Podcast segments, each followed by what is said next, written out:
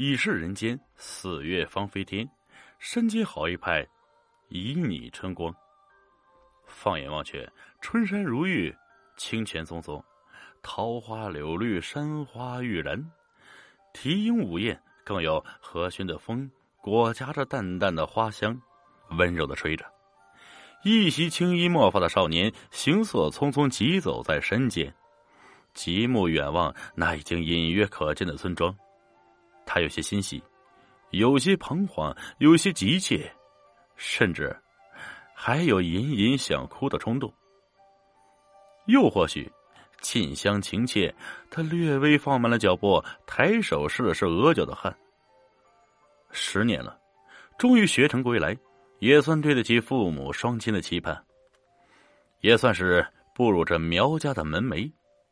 他正在感慨间，忽然从道边猛然冲出一团火一样的东西，与他撞了个满怀。他猝不及防，哎呦！捂住了有点吃痛的胸口，定睛往上看去，却原来是一只毛色艳红如火的小狐狸。小狐狸大约有两月大的小奶猫大小，一双乌溜溜的黑眼珠正可怜兮兮的望着他。好可爱的小家伙！他一边说着，一边蹲下身子，将小狐狸抱在手上。那小狐狸似乎并不怕他，对于他伸过来的双手并不躲闪，任由他抱起。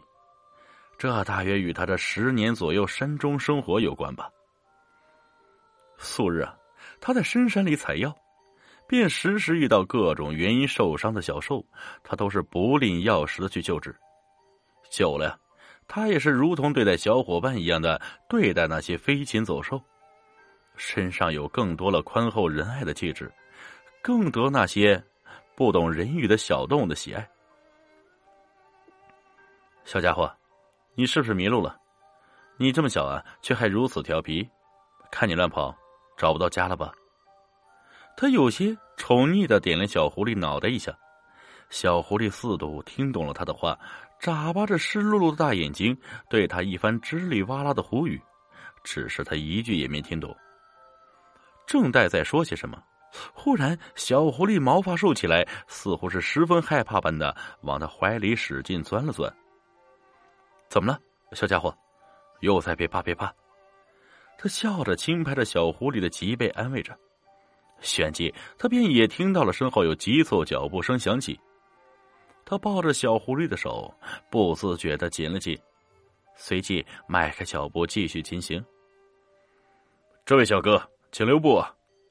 身后传来了一声底气十足的男声，他脚下顿时一顿，略微稳了下心神，沉声道：“何事？”随即便回转身形。三叔，是三叔呀，我是志远。少年惊喜的高声说道：“呃，志远。”哎，真的是志远，我的大侄子呀！你可是长高了啊！哎呦，长成英俊少年了，连三叔都不敢认了呀！你可是学成归来了，再不走了吗？来人自是一番感叹。啊，学成了。师傅说我可以下山自立门户了，现下回家就是与爹娘商量开医馆的事。苗志远用略微有些腼腆又带点自豪的语调说道。哎呀，如此甚好，甚好啊！大侄子可是出息了。被苗志远唤作三叔的男子，大家赞叹道：“三叔，你这步履匆匆，又是从哪里来？”这一语倒是提醒了三叔。他指着苗志远怀中的小狐狸说：“那就是他。你也知道啊，三叔可是个猎户啊，今儿也活该这小畜生倒霉，不知怎的就掉到了我挖好的陷阱里。”我看他毛色尚好，倒是能卖几个钱呀。谁知啊，刚把他从陷阱里打捞上来，竟然就让他给跑掉了。哎，这不正好让大侄子你给逮着了？哎，那就将他还给我吧。说着，便伸手去苗志远怀中接那只小狐狸。苗志远微微侧了一下身子，躲过了三叔伸过来的手，连忙开口：“哎，三叔，我看这狐狸实在太小，也卖不出几个钱。”只是侄儿看着也可怜，便向三叔讨个人情，放了他如何？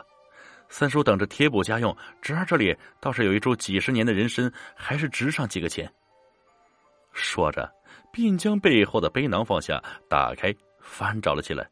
哎呀，这不过一只小狐狸而已啊！哎，志远，你要喜欢，三叔送你便是，要留要放随便你啊，哪里还要提什么交换二字？这一家人倒搞得生分起来了。说着，三叔死死压住了苗志远放在背囊中的手。看三叔的神情坚决，苗志远也不好再坚持啊。如此，便多谢三叔了。拍拍他的肩，三叔笑道。好孩子，赶紧回家啊！见你归来，这大哥大嫂还不知会有多欢喜呢。回头我打了野味去你家喝酒去啊！说罢，便又疾步向山林走去。哎，三叔，记得一定要来呀！对着三叔渐渐远去的背影，苗志远大声喊道。收回了目送三叔的视线，他看了看窝在怀中颇为安静的小狐狸，戏谑的说。小家伙，别吓傻了，没事了，人都走远了，你也快回家吧。说着，他便把小狐狸放到了地上，一挨着地面，小狐狸仿佛如梦方醒般的活泼了起来，对着他又是摆着小尾巴，又是摇着小脑袋，一双大眼睛眨巴眨巴的，百般的谄媚。你呀，小狐狸精。苗志远轻笑着蹲下身。摸了摸小狐狸的脑袋，赶紧回家去吧，别再到处乱跑了。再有下次，可不会如今日这般幸运。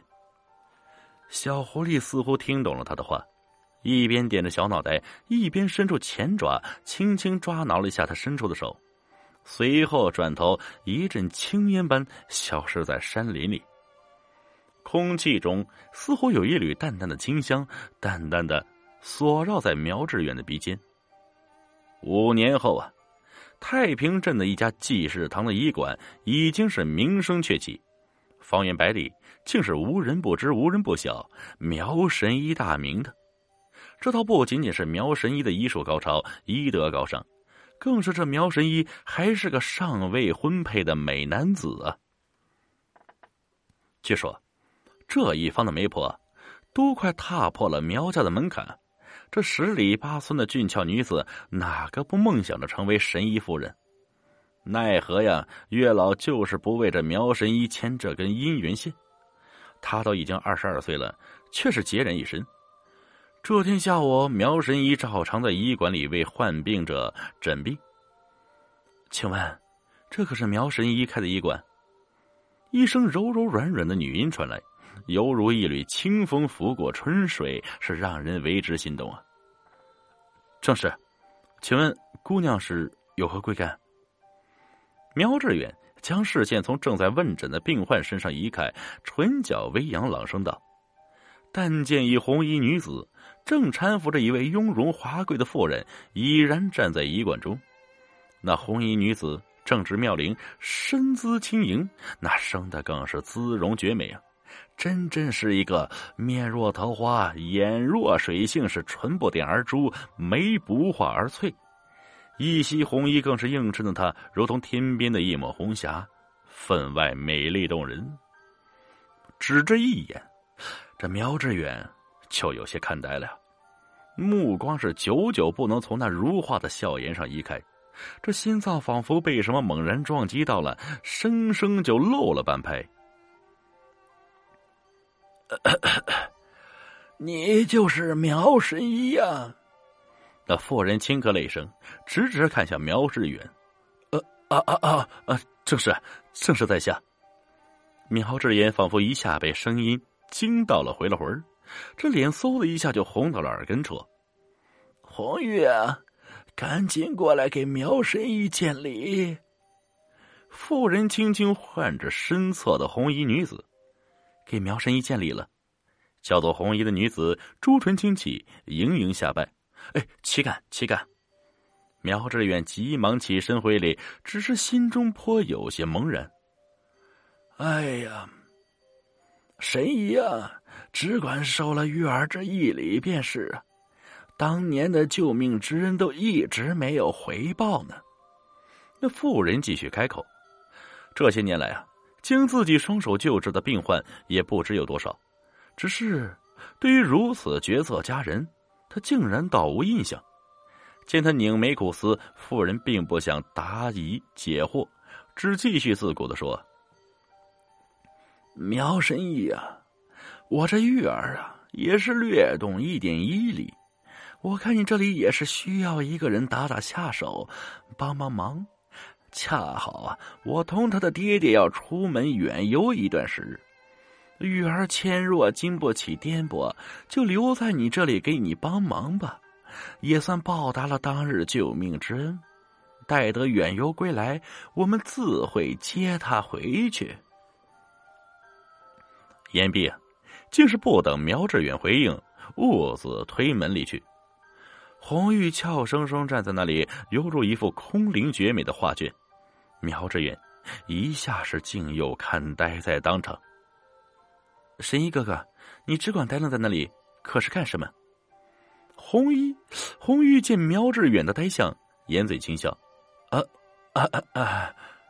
闻言，苗志远不好意思的挠了挠头，尴尬的轻笑两声。这是啥情况？今日自己居然当着众人面两次失态，这实在不是他素日波澜不惊的做派，真是丢尽了自己的脸。苗志远在心中暗自懊恼着：“神医哥哥，我先帮你清理药单吧。”红玉边说边是飞快的动作起来，丝毫没有初见的局促感。不知不觉就到了黄昏时分，送走了最后一位病人，关好了大门，苗志远便领着红玉到后庭拜见自己家爹娘。看着这仿佛从天上掉下来的绝代佳人，苗志远的爹娘自然是高兴的眉目全开，笑的脸上如同绽开了春花。原来呀。这小女子姓胡，名红玉，年方二八，百里外的点苍山胡家村人士，家中姐妹九个，她是老幺，深得父母姐姐们的宠爱。她自幼喜爱研习医术，虽没有正式拜过师傅，倒是也拜访过一些世外高人，对治疗一些疑难杂症颇有一些独家的手段。得知红玉的父母远游。接下来，他要在此住上一段时候啊！苗家爹娘的欢喜自是不必言说，这分明就是他苗家祖坟冒青烟，老天爷生生给送来的一个好儿媳。